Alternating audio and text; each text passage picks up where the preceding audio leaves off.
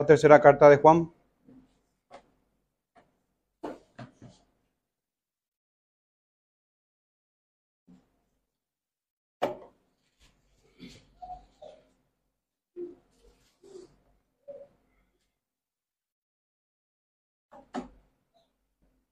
Vamos a dar lectura, hermanos, al versículo 9 y 10. Dice así, tercera de Juan, versículos 9 y 10. Yo he escrito a la iglesia, pero Diótrefes, al cual le gusta tener el primer lugar entre ellos, no nos recibe. Por esta causa, si yo fuere, recordaré las palabras que hace parloteando con palabras malignas contra nosotros. No contento con estas cosas, no recibe a los hermanos y a los que quieren recibirlos se lo prohíbe y los expulsa de la iglesia. Amén. Pueden tomar asiento, hermano.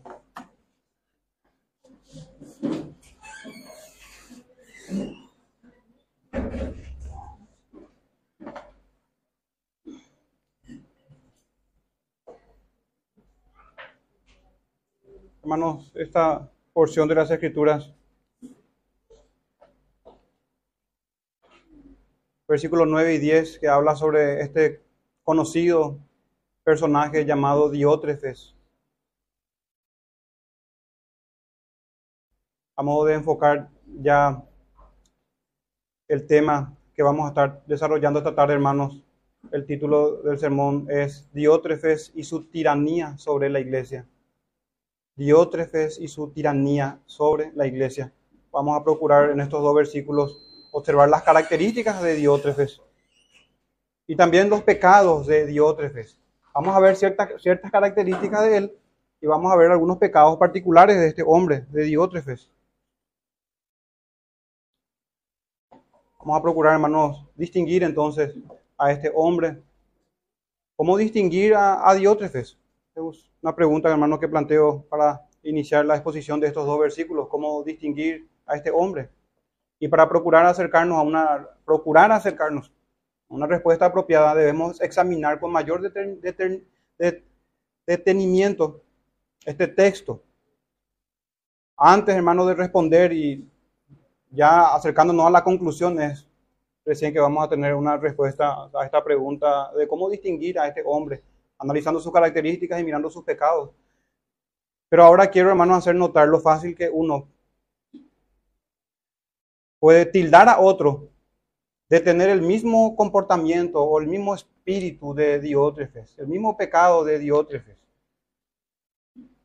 Pero hacerlo, por supuesto, injustamente, no juzgando con justo juicio, sino según las apariencias del texto. Una lectura superficial puede llevarnos a nosotros al error. Pasa lo mismo, hermano, con el término fariseo. Fácilmente se dan acusaciones de todo tipo y no se juzga con justo juicio. Eso ocurre mucho en las redes sociales y en nuestro contexto de evangelicalismo hoy. Que se tilda con injusticia sobre un fariseo. Ni siquiera se analiza bíblicamente en su contexto para luego aplicarlo con justicia. Y pasa lo mismo también, hermanos, con este término o este personaje característico, ¿verdad? caracterizado en las escrituras por ser un tirano, por tener ciertas normativas, él de prohibir algunas cosas, que es lo que se aprecia a primera vista en el texto. Pero hermanos, jugar con justo juicio es lo que debemos hacer nosotros a otros y también otros hermanos o amigos hacia nosotros. El Señor no dejará pasar este pecado, hermanos, de calumnia, de difamación, de murmuración, de mentira, de una acusación falsa, ya sea que lo hagamos nosotros o otros hacia nosotros. Generalmente los hermanos leen, por ejemplo, dentro de estos dos versículos podemos tomar el verso 10 que dice, no recibe a los hermanos y a los que quieren recibirlo se lo prohíbe. Y bueno, a leer fácilmente, eh, rápidamente eso, uno concluye que sencillamente es un diótrefes, todo líder religioso que aconseje o que incluso prohíba a las ovejas bajo su cuidado a tener compañerismo con ciertas personas. Pero eso es, hermanos, errado, eso es, es un razonamiento simplista, es un razonamiento que no juzga con justo juicio. No se trata, hermanos, de eso. Repito otra vez esto fácilmente concluimos que un diótrefes hoy es todo líder religioso que aconseje o incluso que prohíba a las ovejas bajo su cuidado a tener compañerismo con cierta persona. Si un pastor aconseja o incluso prohíbe tener compañerismo con cierta persona, fácilmente podemos nosotros eh, juzgar, encasillarlo dentro de este texto. Y bueno, eso puede ser, hermanos, pero no es correcto juzgar solo a través de esos elementos a consideración. ¿Por qué digo, hermanos, que no es correcto? Porque tenemos textos claros y mandamientos en las escrituras que prohíben cierto compañerismo con algún cierto tipo de, de gente, de personas. El mismo apóstol Juan, pero en segunda de Juan, hablando a la señora elegida, decía, recordarán hermanos, que si uno viene a vosotros y no trae esa doctrina, una cuestión doctrinal, no lo recibáis en casa. Cuestiones doctrinales y cuestiones de práctica nos obligan a nosotros como cristianos a no tener compañerismo o amistad con cierto tipo de gente. El que le dice bienvenido participa de sus malas obras. Así como también en tercera de Juan recordaremos, hermanos, cuando Pablo, perdón, Juan, elogia a Gallo por su hospitalidad y dice que nosotros, ayudando a nuestros hermanos que están con una misión apostólica, que están con un trabajo y con un viaje, hospedándoles a ellos, colaboramos con la verdad. Debemos ser precisos, hermanos, debemos ser minuciosos, meticulosos en el estudio de las escrituras y en el estudio de nuestro contexto y lo que nos toca vivir. Se trata nada más y nada menos de fidelidad a la causa del Señor, de no ser engañado en un mundo repleto de mentiras. Y no solamente Juan, sino que es doctrina de los santos apóstoles, el separarnos del mundo, el separarnos de cierto tipo de gente, por ejemplo, y cito rápidamente, hermanos, nada más, si quieren tomar apuntes, pero no hace falta ir, hermanos, para avanzar rápido. En Romanos 16, 17 dice el apóstol, mas os ruego, hermanos, que os fijéis en los que causan divisiones y tropiezos en contra de la doctrina que, vos, que vosotros habéis aprendido. Recuerden que en otro contexto dice el apóstol que es necesario que se den divisiones, disensiones. Entonces aquí no se trata de eso otra vez, sino más bien de divisiones o tropiezos en la doctrina de los apóstoles. Y todo aquel que no se somete, se sujeta a la doctrina de los apóstoles, es en ese sentido, hermano, que el apóstol habla esta palabra en Romanos 16, 17, ¿verdad? Y dice, contra la doctrina que vosotros habéis aprendido y que os apartéis de ellos. Entonces, hermanos, el mandamiento es apostólico. Si un pastor o líder de una congregación o incluso un hermano maduro o un hermano con la verdad nos trae ese mandamiento, no es mandamiento del hermano, del pastor, es un mandamiento apostólico, es un mandamiento del Señor Jesucristo, es la Santa Escritura que gobierna la iglesia. Entonces no podemos ser hermanos simplistas en nuestros juicios y tildar a cualquiera porque prohíbe ciertas conductas o ciertas amistades a tomarlos como diótrefes. El mismo apóstol Pablo en 1 Corintios 5, 11 más bien os escribí que no os juntéis, dice. Miren esto, hermano. Porque somos una iglesia cristiana, somos una iglesia apostólica en el sentido de que nos regimos por la doctrina de los apóstoles y los profetas. Entonces, tiempo. Y, siempre vamos a estar en esto, en crecer en esto, en poner por práctica los mandamientos del Señor. Porque dice, repito ahí, os escribí que no os juntéis con ninguno que, llamándose hermanos, y esto hoy minan por todas partes, fuere fornicario o avaro o idólatra o maldiciente o borracho o ladrón. Y la lista no es exhaustiva, hermano. Son practicantes de pecado. Pero continúa el texto, o borracho o ladrón, con el tal ni aún comáis. Palabra del Señor. Primera Timoteo 6.5. Disputas necias de hombres corruptos de entendimiento y privados de la verdad, que toman la piedad como fuente de ganancia. Apártate de los tales. Y aquí entra casi todo el evangelicalismo de hoy, especialmente el pentecostal. Toda la teología de la prosperidad y todos los discípulos de los teólogos de la prosperidad. Ni, dice ahí, apártate de los tales. Segunda de Timoteo 3:5 que tendrán, dice el texto, apariencia de piedad, pero negarán la eficacia de ella. A estos evita. Repito, hermano, a estos evita, apártate de los tales, con el tal ni aun comáis, que os apartéis de ellos, no lo recibáis en casa.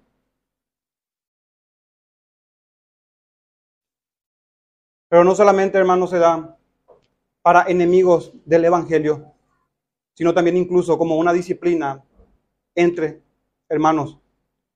Segunda de Tesalonicenses 3:6, pero os ordenamos, mandamiento, hermanos, en el nombre de nuestro Señor Jesucristo, que os apartéis de todo hermano que ande desordenadamente, y no según la enseñanza que recibisteis de nosotros. Esto es segunda de Tesalonicenses 3:6.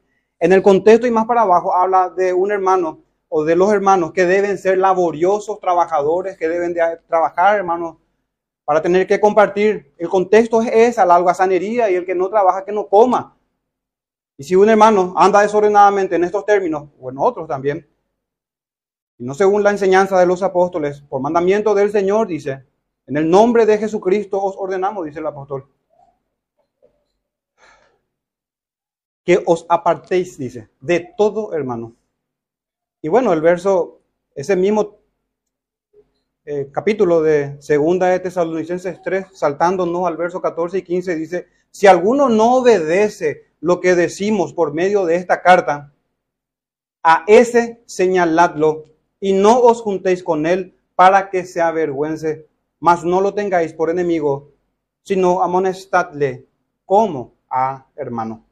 Y sabemos, hermano, también en el contexto de Mateo 18 que está a la puerta una disciplina bíblica y no se arrepiente hasta la última instancia si es necesario. De hecho, que ya está en ese contexto. Entonces, hermanos, somos, vamos a estar errando si es que eh, tomamos estos dos versículos sobre Diótrefes y lo aplicamos a cualquiera que de alguna u otra manera no nos recibe, por decir a nosotros, o nosotros no, no, le recibimos a ellos y ellos nos acusan. El punto no va tanto por ahí. Por eso quiero que examinemos las características de Diótrefes y los pecados de Diótrefes y ver quiénes de nosotros, si estamos ahí, o quiénes eh, dentro de otras iglesias caen dentro de este espíritu de Diótrefes. Entonces vamos, hermano, a avanzar en las características de este hombre. El verso 9 dice de, este hombre, de, de Diótrefes, que le gusta tener el primer lugar entre ellos, entre los hermanos. La Biblia hispanoamericana dice, en su afán por manejarlo todo.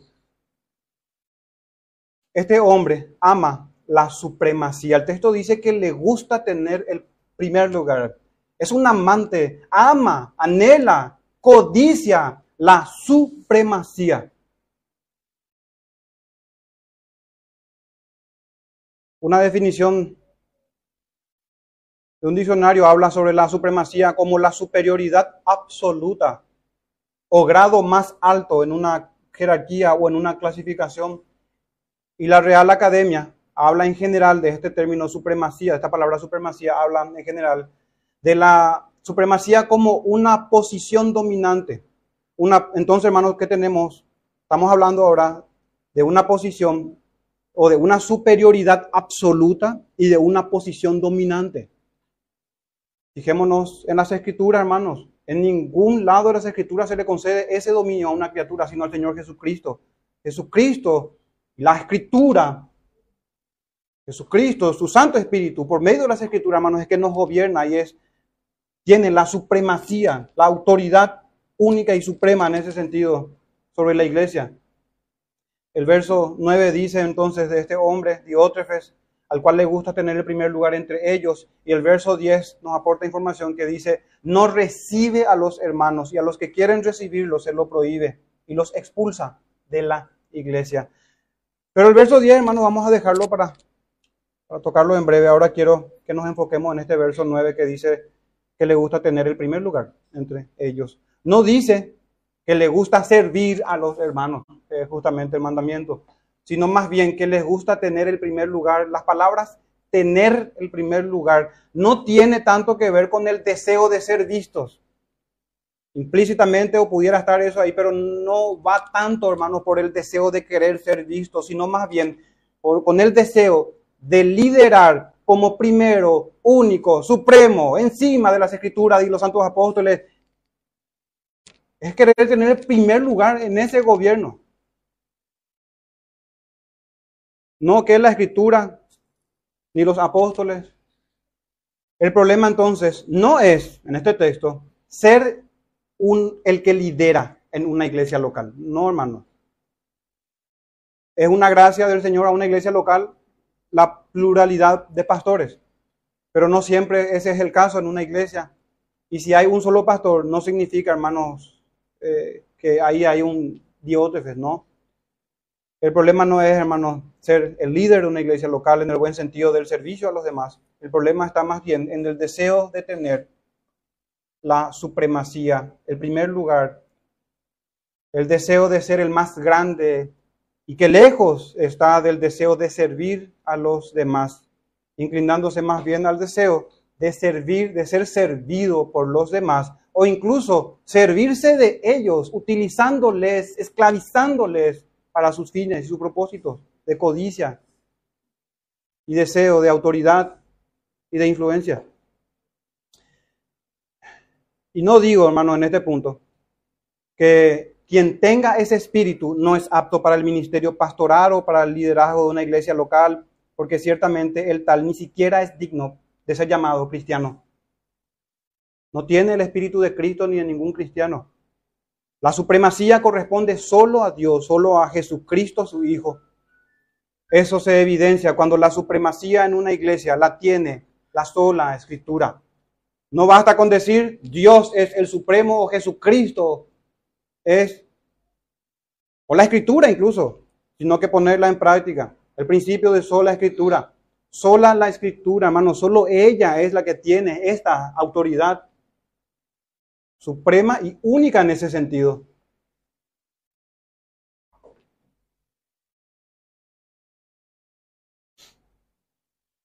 Su supremacía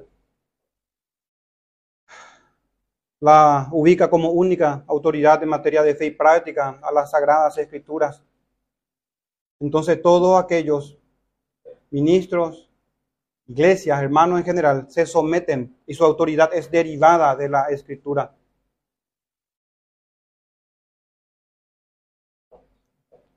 Y bueno, hermano, es con esta regla de fe que debemos examinar nuestra fe y nuestra iglesia local con esa supremacía. Una pregunta que hago aquí, hermano, es ¿cómo está el espíritu o el pecado de Diótrefes de amar ser el primero en la actualidad de hoy? ¿Cómo puede darse esto hoy en la actualidad? Vamos a ir, hermanos, de lo más evidente a lo más sutil. En el puesto número uno, el papado romano. Es claro, hermano, un claro ejemplo es el papado romano, de la supremacía del papa en el liderazgo. Podemos decir de que Diótrefes es el primer papa y no precisamente el apóstol Pedro. Es cierto, el romanismo tiene su historicidad allá en los cimientos de Babel y a través de toda la historia con Jezabel, Acab y todos los perversos, pero en el Nuevo Testamento pudiéramos encontrar al primer papa romano aquí en Diótrefes, sentándose en la silla del Señor Jesucristo. Un anticristo, ciertamente, como bien nos enseña el mismo apóstol. También, hermanos, en las denominaciones evangélicas, cuando no se acepta la pluralidad de pastores, si la motivación del pastor en particular es justamente perpetuarse en el liderazgo o ejercer un dominio absoluto sobre la iglesia, no respetando lo que dice la Sagrada Escritura. Y para nosotros, hermanos, no es ninguna novedad que no se respete lo que dice la Sagrada Escritura. Está, es el pan de cada día de las iglesias evangélicas, no respetar lo que dice la Sagrada Escritura. En un tercer orden, también se pudiera dar esto, hermanos, en una pluralidad de ancianos, incluso cuando uno de ellos busca siempre la forma de imponerse al presbiterio, a la fuerza, imponerse al consejo de los ancianos, los demás pastores.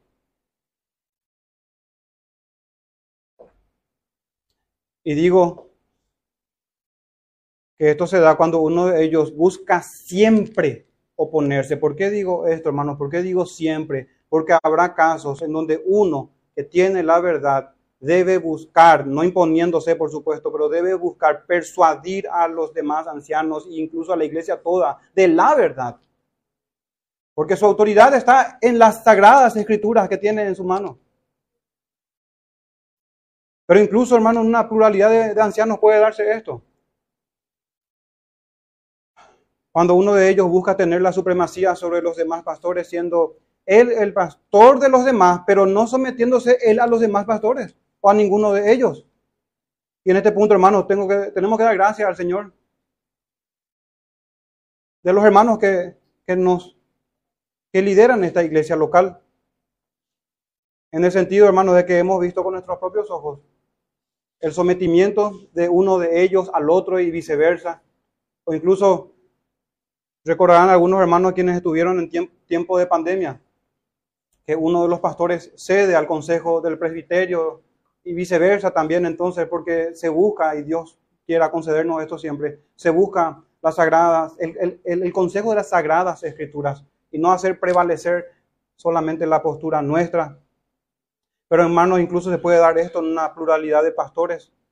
También cuando un pastor busca siempre mantener a los demás ancianos al margen o a la raya, en el sentido de que siempre se siga su sola política o su sola dirección, su solo direccionamiento. Siempre y cuando se haga como Él quiere, todo estará bien.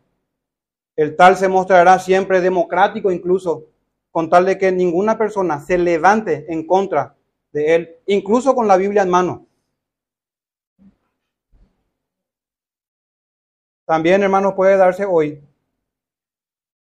Cualquiera sean los casos, incluso estos anteriores o incluso algunos casos no contemplados, no mencionados aquí, cualquiera sea el caso, hasta pudiera parecer que todo va bien, hermanos, en una iglesia local, pero lo cierto es que el,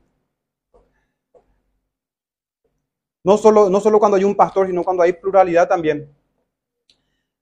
Todo va bien hasta que, una, hasta que la congregación, hermanos, se levanta incluso, bueno, perdón, eh, tomé mal las notas, pero la idea que quiero transmitir, hermano, en este punto es que no solamente esto puede darse por medio de un pastor o por medio de, de una pluralidad de pastores, sino incluso por medio de una iglesia local, cuando no respeta las sagradas escrituras.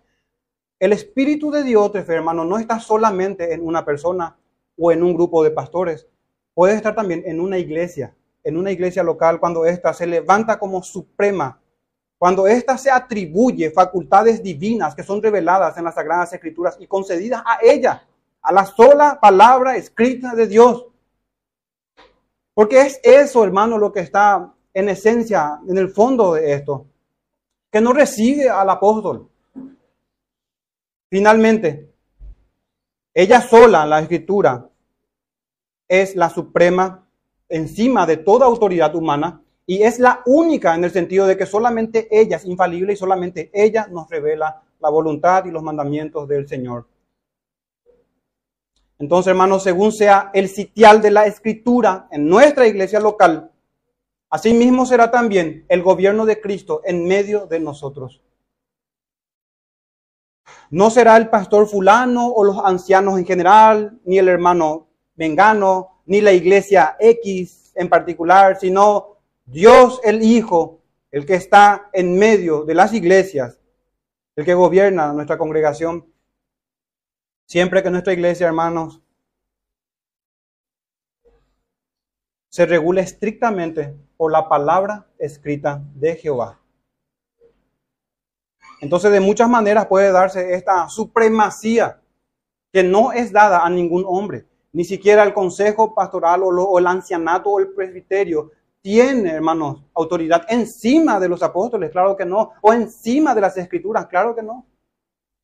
Claro que no, y yo sé que nuestros hermanos van a estar de acuerdo con esto que digo. Incluso instamos a los hermanos.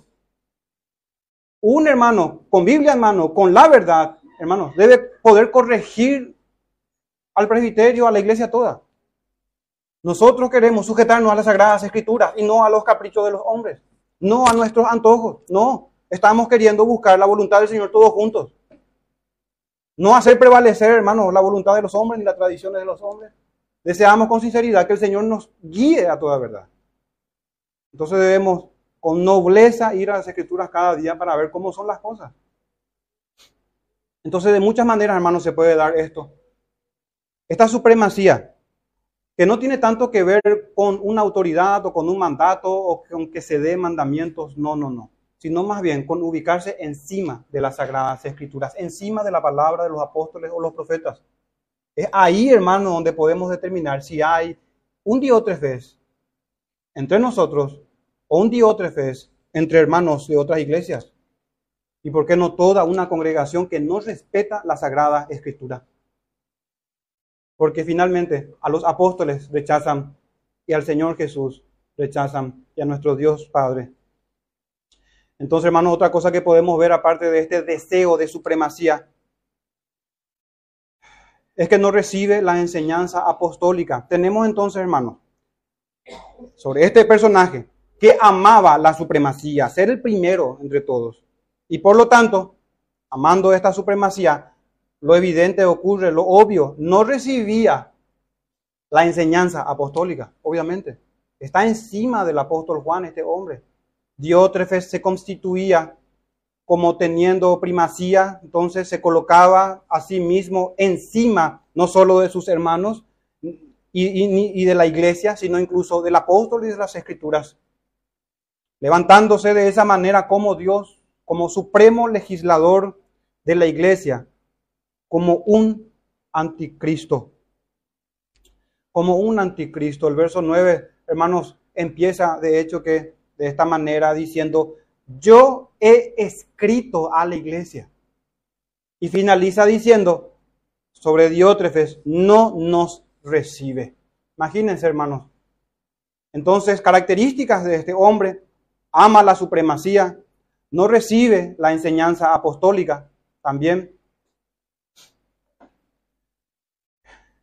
Considerando esto que acabamos de decir, hermanos, del verso 9, que, que Juan ha escrito a la iglesia, pero este hombre no daba lectura a las cartas ni recibía la enseñanza del apóstol.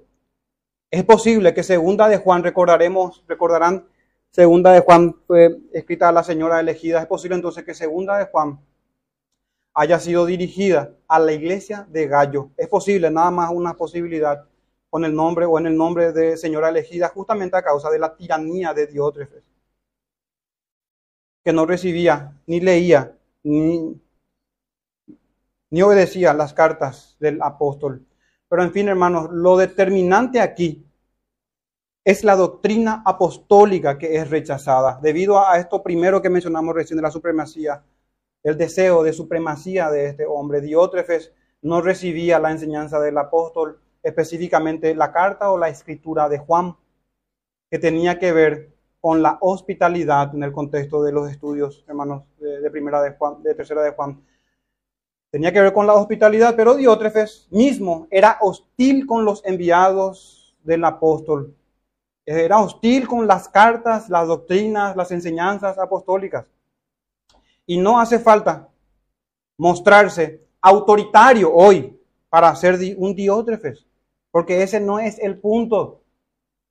Tenemos que mirar el texto más a profundidad y ver cuál es el tema de importancia y relevancia realmente aquí, hermanos. No hace falta mostrarse autoritario. Recuerden, hermanos, que la serpiente antigua es astuta, más que todas las criaturas. Siendo entonces no es, no es necesariamente, no, no hace falta mostrarse autoritario para hacer un diótrefes, siendo que lo esencial es no recibir la palabra apostólica y profética, me refiero a la Santa Biblia. Sé de un lugar, sé de lugares en donde por más que uno venga, en realidad un lugar específico, y escuchamos hace poco con unos hermanos un sermón de un pastor a quien respetábamos o respetamos en cierta manera, donde este hombre decía que por más que uno venga con Biblia en mano y con la verdad, que no van a recibir la corrección, tanto él como la iglesia, porque la misma, la misma enseñanza que este hombre daba desde el púlpito es que quien haga eso se levanta en contra de la iglesia y peca siendo un instrumento del diablo, decía este hermano, a quien realmente considero un hermano y que erró grandemente en esa enseñanza. Decía este hombre, por más de que venga con la verdad, por más de que venga con Biblia en mano, no debe opinar, emitir juicio o querer corregir. Es un instrumento del diablo, es un divisor, eh, etc. Pero hermanos, no puede ser. Este, este es el mismo error de Diótrefes, que no recibe la carta apostólica, no recibe las sagradas escrituras. Porque es esto lo esencial en el texto, hermanos. Es esto. La Biblia de las Américas dice, no acepta lo que decimos. Ese es el punto. No aceptar la palabra o la doctrina de los apóstoles. La Biblia hispanoamericana dice, no nos ha hecho ningún caso. Hermano, ¿y qué, parece esto más que una descripción de las iglesias hoy? Y estamos, hablo de la iglesia evangélica, ni hablar de las sectas entre el mormonismo, catolicismo romano, testigo de Jehová y no sé cuántas otras.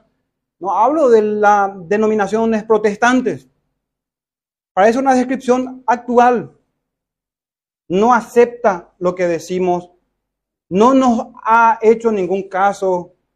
Nueva traducción viviente dice, no quiere tener nada que ver con nosotros.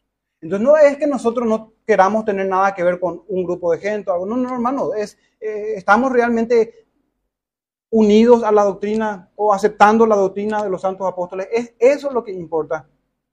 Diótrefes no recibía la palabra del apóstol y se apartaba de él y de ellos, dice el texto, de los emisarios apóstoles, de aquellos que eran enviados por los apóstoles o por el apóstol en este caso. Pero nosotros, hermanos, estamos dispuestos a recibir realmente la escritura y que ella nos moldee, especialmente en estos textos que leíamos en la introducción. Según sea nuestra hospitalidad o falta, o falta de ella para con las palabras de la escritura, así será también nuestra hospitalidad con la verdad. Y alejarnos de este espíritu de Diótrefes, que se levanta como una autoridad ni la iglesia tiene esa autoridad, ni los pastores, sino que es dada a Jesucristo nuestro Señor, quien gobierna por medio de su palabra. Cuando nos es concedido el Espíritu Santo a la iglesia para leer su testimonio. Entonces, hermanos, este hombre amaba la supremacía, eso lo llevaba a no recibir la enseñanza apostólica. Y tenemos también, hermanos, el verso 10 que dice, no recibe a los hermanos y a los que quieren recibirlo se lo prohíbe y los expulsa de la iglesia.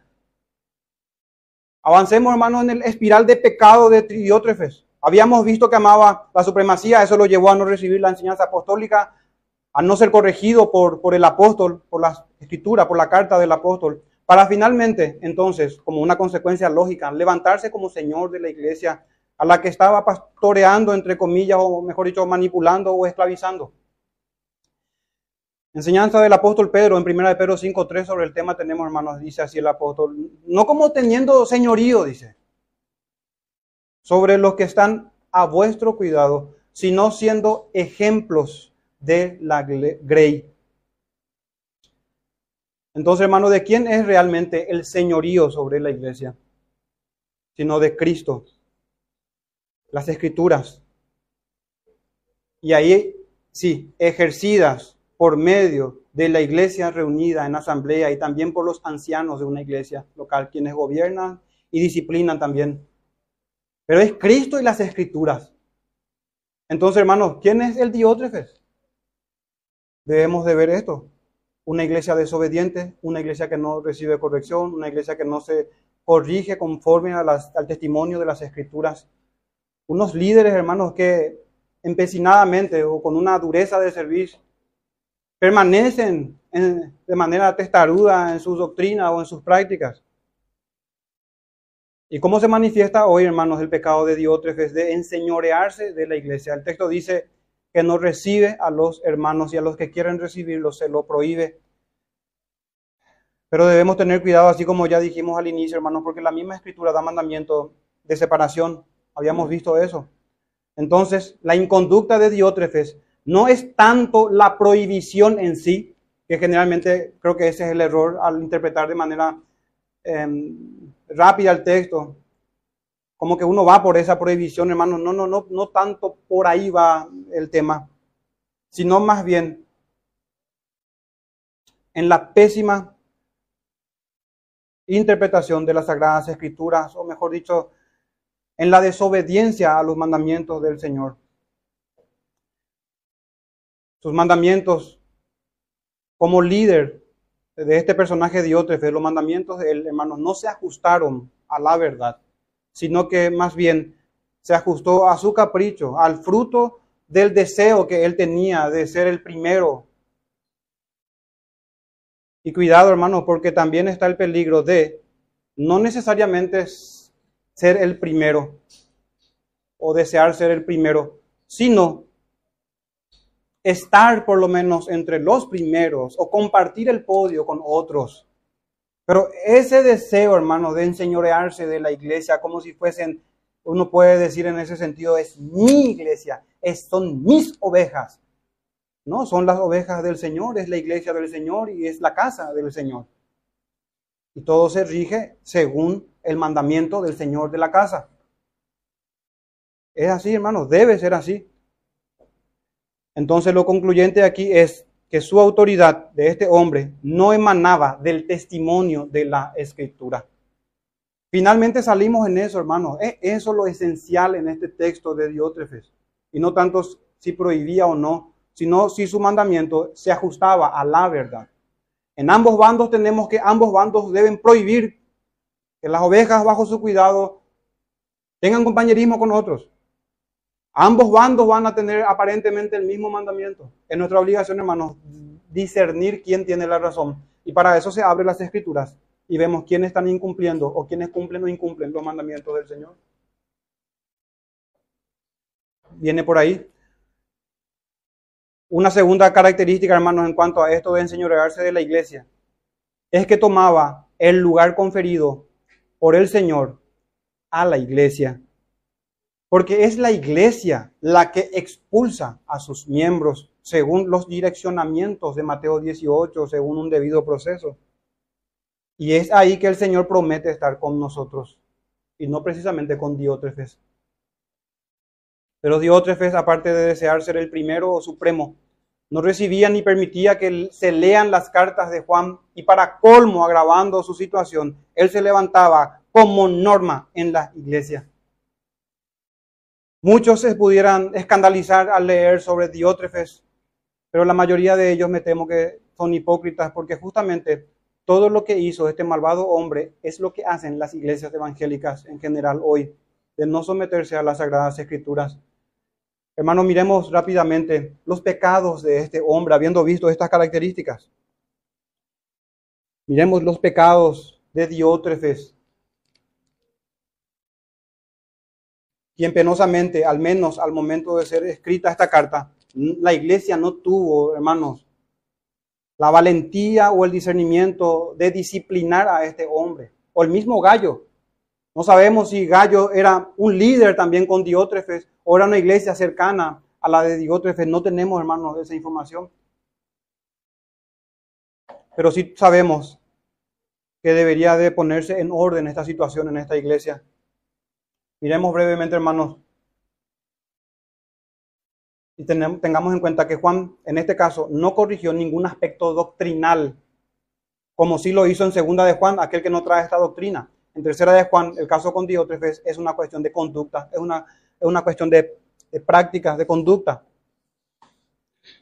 Enumerando, hermanos, algunos pecados, vamos a hacer un simulacro de Mateo 18 con este hombre y examinar rápidamente, según las escrituras, cuáles son sus pecados. Maldecir a un príncipe de su pueblo es el primero de ellos. Diótrefes, hermanos, quebrantaba el mandamiento que dice en Éxodo 22, 28, no injuriarás a los jueces ni maldecirás al príncipe de tu pueblo. Porque este hombre, hermanos, era lo que en aquel tiempo eran los sacerdotes o los jueces. Era un apóstol de la iglesia del Señor.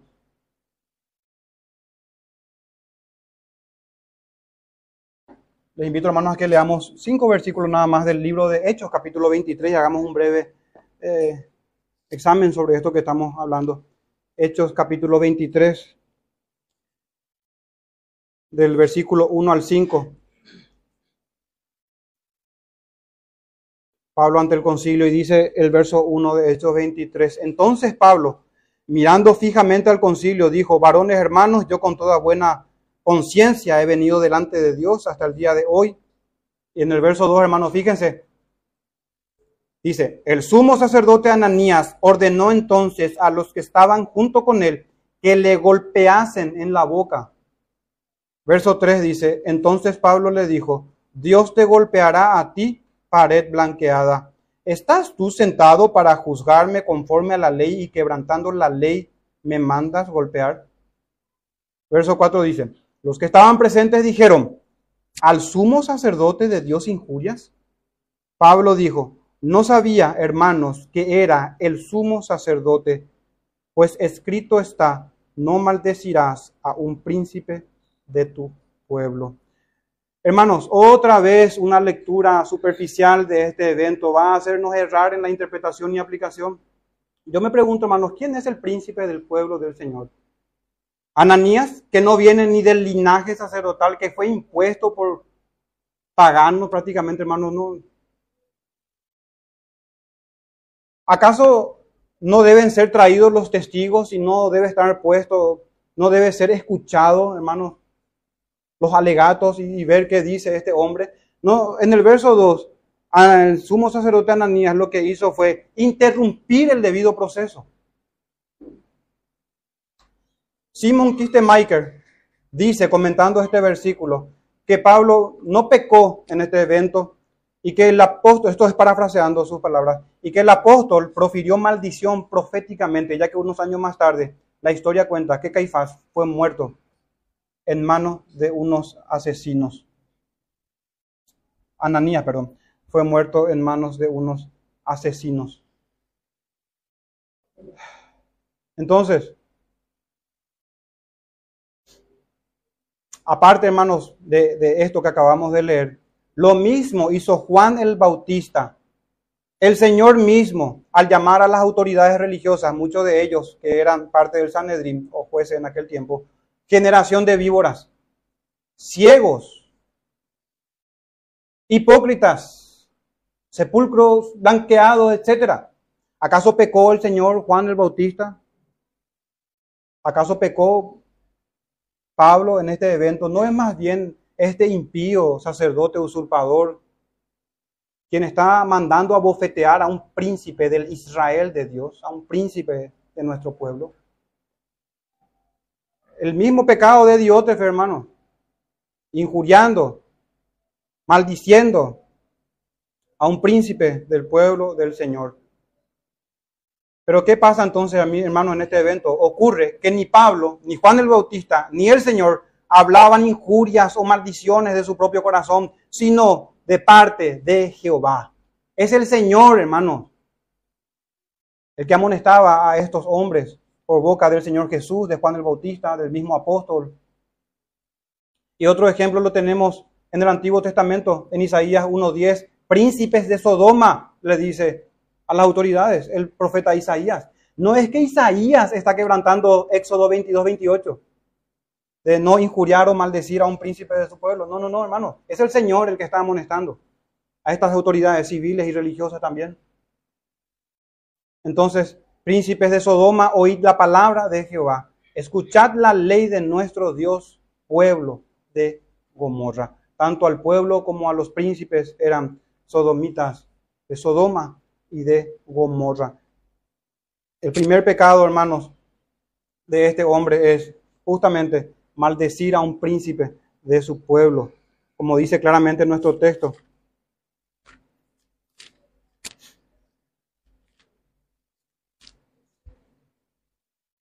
En el verso 10, parloteando con palabras malignas contra nosotros. Segundo pecado, difundir chismes, murmuración y calumnia. Levítico 19, 16, no andarás chismeando entre tu pueblo, no atentarás contra la vida de tu prójimo, yo Jehová, no aborrecerás a tu hermano en tu corazón, razonarás con tu prójimo para que no participes de su pecado, no te vengarás, ni guardarás rencor a los hijos de tu pueblo, sino amarás a tu prójimo como a ti mismo. Hermanos, este, estos eran los pecados de este hombre. Y sabemos que todo aquel que no ama a su hermano anda en tinieblas. Ya nos da, hermanos, una perspectiva de la, del estado espiritual de Diótrefes. El que aborrece a su hermano está en tinieblas, decía el apóstol Juan en 1 Juan 2.11, y anda en tinieblas y no sabe a dónde va porque las tinieblas le han cegado los ojos. Este era el estado de este hombre. Citando nada más, hermanos, la doctrina del apóstol Juan, en primera de Juan siempre, 3.10, en esto se manifiestan los hijos de Dios y los hijos del diablo. Todo aquel que no hace justicia y que no ama a su hermano no es de Dios. Diótrefes, hermanos, no amaba a la grey, a sus hermanos, ni al apóstol, ni a la doctrina apostólica, ni a las sagradas escrituras, ni a Dios. Primera de Juan 3:14, el que no ama a su hermano permanece en muerte. Primera de Juan 4:20, si alguno dice yo amo a Dios y aborrece a su hermano, es mentiroso. Aparte de eso, era un enemigo de la verdad también. Si la hospitalidad del amor cristiano colabora con la verdad, como vimos en el sermón anterior en el versículo 8, entonces Diótrefes había hecho todo lo contrario, había colaborado con la mentira, oponiéndose a la verdad. Entre otros pecados, hermano, atentó en contra del gobierno de la iglesia. Se convirtió en un anticristo en el sentido de que se opuso al señorío y gobierno del Hijo de Dios. Estos son, hermanos, por citar algunos de los pecados de Diótrefes, con sus características que vimos anteriormente. Pero entonces la pregunta, hermanos, ¿cómo distinguir a los Diótrefes hoy? Ojalá, hermano, que haya podido yo demostrar que no es sencillamente porque alguien prohíbe que se junte con alguien o aconseja que no lo haga, porque es, es el juicio de valor que se suele hacer. Pero no viene tanto por ahí, hermano, sino por aquella vieja doctrina que pregonamos hasta el cansancio de la sola escritura, de un principio regulativo de la iglesia, de que debemos someternos a las sagradas escrituras y no ser nosotros, ya sea una iglesia o un conjunto de pastores o un pastor, particular o una sola persona, líder, estableciendo su propia doctrina, sus propios mandamientos a su criterio. No, hermanos. Entonces, espero, hermanos, que ahora tengamos más elementos para reconocer a un diótrefes. Repasemos brevemente para ir terminando, hermanos. El tal se aleja del testimonio de las escrituras para levantarse como supremo. Es que esto viene de la mano. Eso lo hace estableciendo sus propios mandamientos. Eso a su vez lo conduce a no recibir corrección de los hermanos ni de la misma escritura. Y finalmente, habiéndose levantado como supremo, habiendo anulado el testimonio apostólico, lo obvio es lo siguiente, se enseñorea de la iglesia. Hoy, nada de eso se hará de manera abierta o grosera. Difícilmente eso ocurra, sino con astucia y disimulo. Con tanto engaño que incluso aquel que cae en esto, generalmente lo hace pensando que está sirviendo al Señor Jesús. Sin embargo, lo determinante es que este líder o estos líderes no se corrigen según la palabra de los apóstoles no reciben las escrituras como este hombre lo hacía, no recibían la escritura del apóstol. Agregan y quitan de ella, estableciendo así su propia religión, su propia fe, que pinta de cristianismo también. Tiene el título y el nombre y el lenguaje. La iglesia deja de ser del único Dios vivo y verdadero y del Señor Jesucristo para establecer la suya propia. Estos hombres hoy en día con el espíritu de Diótrefes no tienen celo por la causa del Señor, sino por su propia causa, para hacer avanzar sus propios nombres o ministerios, más que el nombre glorioso del Señor Jesucristo por medio de una iglesia santa y piadosa.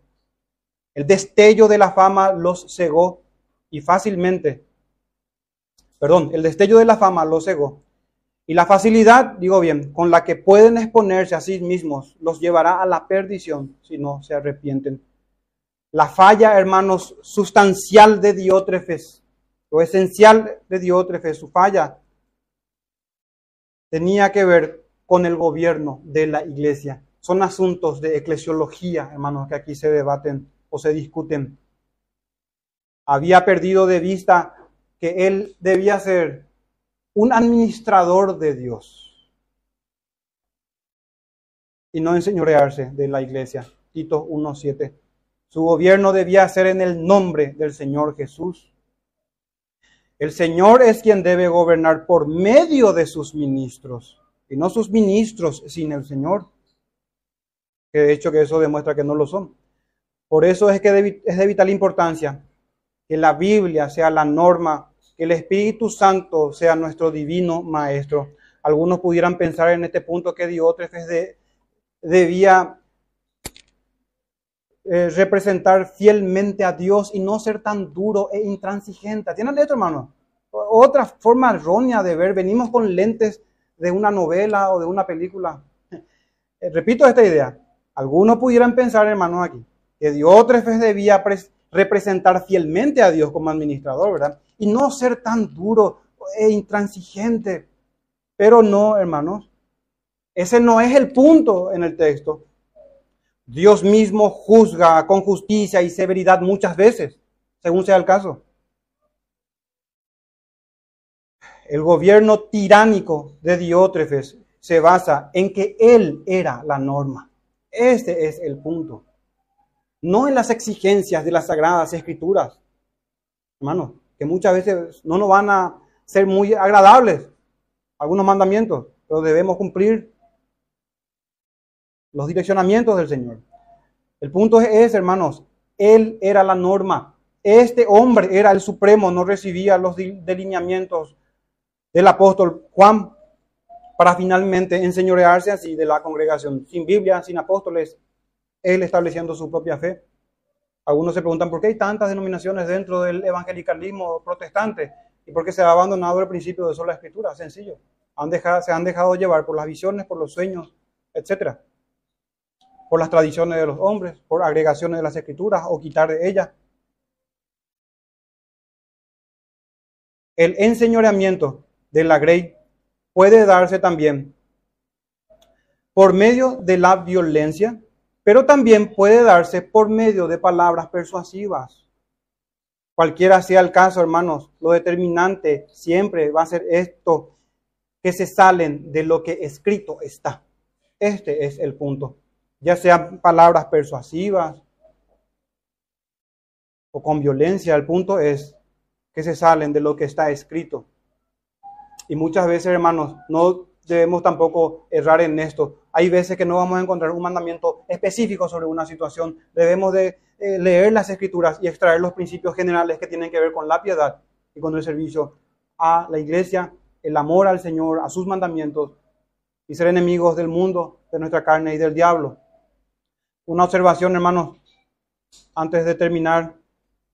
Cuidado, hermanos, debemos tener de rechazar la autoridad concedida a los apóstoles. En, este breve sermón, hermanos, hemos visto a un hombre autoritario, ¿verdad? Que se sale de lo que está escrito, pero debemos, hermanos, tener cuidado entonces de no conceder o rechazar la autoridad que el mismo Señor Jesucristo concede en su escritura a los pastores.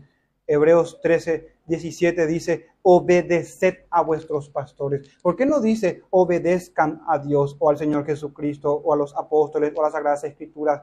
Porque hermanos, ha sido dada autoridad a los pastores, siempre que estos sean hombres que el Señor mismo ha llamado y que la iglesia debe ser celosa en su ordenación y en su reconocimiento.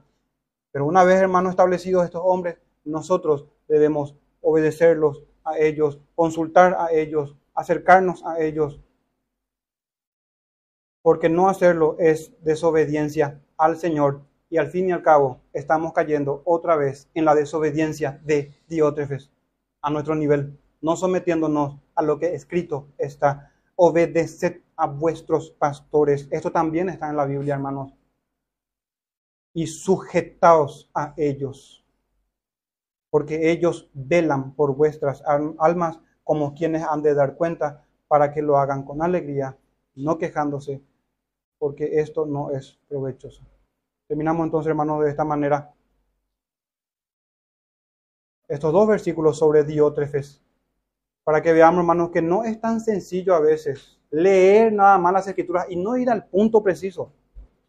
Y para que aprendamos a leer nuestras Biblias, hermanos, ¿cómo es que llegamos al desarrollo de este sermón considerando la introducción? Recordemos la introducción. Es que veíamos textos que justamente hablan de prohibiciones, entonces, hermanos, nuestros sentidos deben estar, deben estar ejercitados en la palabra de verdad. Debemos conocer las escrituras y el Espíritu Santo, hermanos, va a traer a nuestra memoria los versículos, los textos, el conocimiento que vamos adquiriendo todos los días en una lectura disciplinada, diaria, periódica, hermanos, de las Sagradas Escrituras. Les insto, hermanos, a que crezcamos en eso. Cuestiones lícitas que tienen su lugar, trabajo, entre otras cosas, y luego el estudio de las Escrituras. Directamente el estudio de las Escrituras. El atender a cuestiones de urgencia de nuestra familia y del trabajo. Pero lo más importante siempre va a ser el estudio de las Escrituras. La meditación de las verdades del Señor. No los domingos o sábados, no, todos los días. Todos los días, hermanos, necesitamos ser una iglesia robusta en cuanto a su conocimiento de la verdad. El Señor nos bendiga, hermanos. Vamos a terminar en oración. Padre nuestro, gracias te damos, Señor. Te pedimos, por favor, que, que nos enseñes por medio de tu Santo Espíritu a, caminar en la verdad, Señor, a pensar siempre bíblicamente, a que podamos aplicar tu Santa Escritura en nuestras vidas. Líbranos, Padre nuestro, de estos pecados de Dios, de este espíritu maligno, anticristiano.